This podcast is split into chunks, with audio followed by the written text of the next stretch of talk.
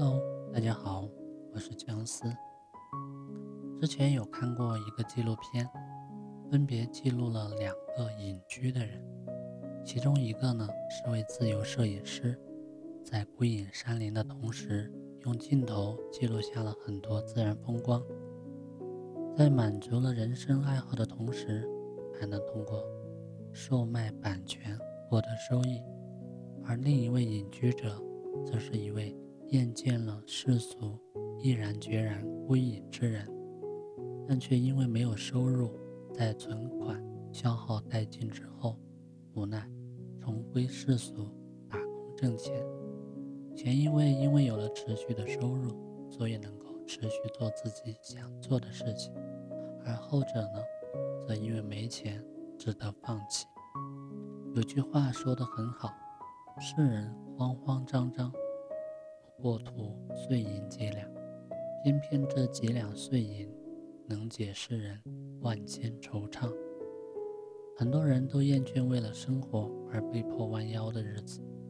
但只要你还想活着，就不得不为了金钱而烦恼。尤其是当人到中年，上有老人要赡养，下有小孩要抚养之时，才明白赚钱很重要，花钱。也很重要，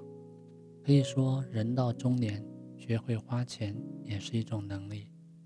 以下这几种钱是不能省的。第一，投资自己的钱不能省。身边有很多爆发的人，大多在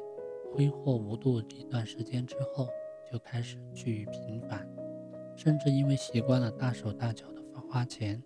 在没钱的时候。很难再找回曾经甘愿奋斗的心态。正所谓“由俭如奢易，由奢如俭难”，说的便是这个道理。这些人其实就是在有本钱、有时间、精力时，没能够投资自己，于是才在经济状况不佳之时，难以再度翻身。一个不懂得投资自己、不提升自我的人。是没人会在乎的，特别是在婚姻关系中，这种投资自己的钱更加不能省。在《终身成长》这本书里面有提到，人与人之间的差异源于思维模式的差异。最常见的两种思维方式是固定型思维和成长型思维。懂得在投资自己方面花钱的人，就是。具备成长型思维的人，只有不断成长、不断提升，才能保持最大的魅力，才能在婚姻关系中让自己更有吸引力。所以，无论是为了自己的人生成长，还是为了婚姻感情的维系，都不应该省投资自己的钱。第二，提升生活品质的钱不能省。很多人有个误区，认为高档奢侈。便是品质，但其实真正的品质生活不一定是奢侈无度，而是一种仪式感，一种走心的生活方式。人到中年之后，需要花钱的地方确实不少，所以很多人为了节省、降低生活品质，来储备更多的金钱。实际上，我们都明白一个道理：节省虽是好事，但并不能。带来更多的财富。反之，在生活压力与日俱增的当下时代，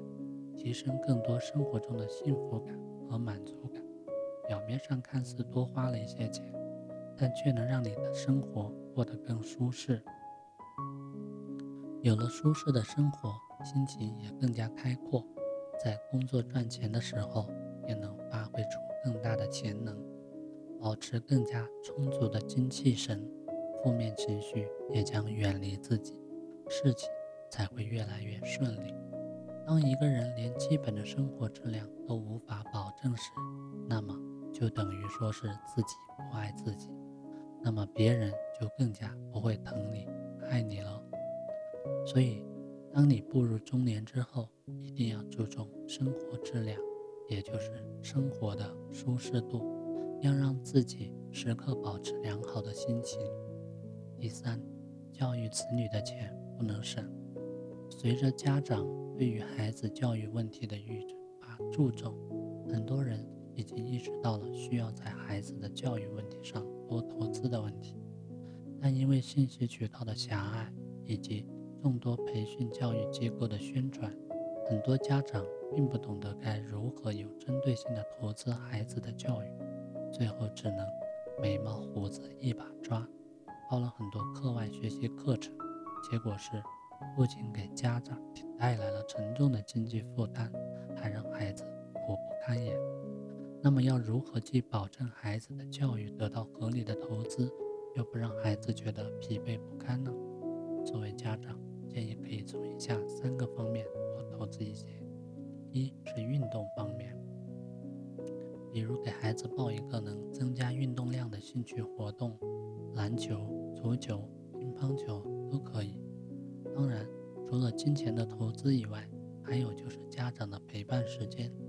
跟孩子一起打打球、跑跑步，不仅能够让孩子得到适当的运动，还能增进亲子的关系，一举两得。二是阅读方面，对于孩子的阅读方面，家长一定不要为了省钱而不给孩子买书籍来看。需要注意的是，不要为了图便宜不方便，用平板或者电脑给孩子看电子书，这样呢，对孩子的视力很不好。最后呢，便是兴趣方面，包括像画画、音乐相关的兴趣方面的投资，想必是众多家长最熟悉的教育投资了。保证孩子充分的兴趣爱好，是对于孩子主观能动性以及潜能开发极其有益的，所以尽量不要在这方面省钱。需要补充一点的是呢，很多家长给孩子报了很多课外辅导班，其实，在我看来，这些补习班的存在是要根据孩子的年龄来合理判断。虽然当下的大环境始终还是以分数为主导，但对于年龄偏小的孩子来说，学习习惯可能比考试分数更加重要一些。因此，个人建议不必过早的操心孩子的分数问题，而应该多从孩子的习惯入手。当养成了良好的学习习惯之后，上了高年级时，才能应对更沉重的学习压力，才能在身体和心理健康方面。更得心应手。当人到中年以后，虽说生活有诸多不得已之处，但也要理智应对。俗话说，钱要花在刀刃上，懂得在哪些方面合理的花钱，本身也是一种能力的体现。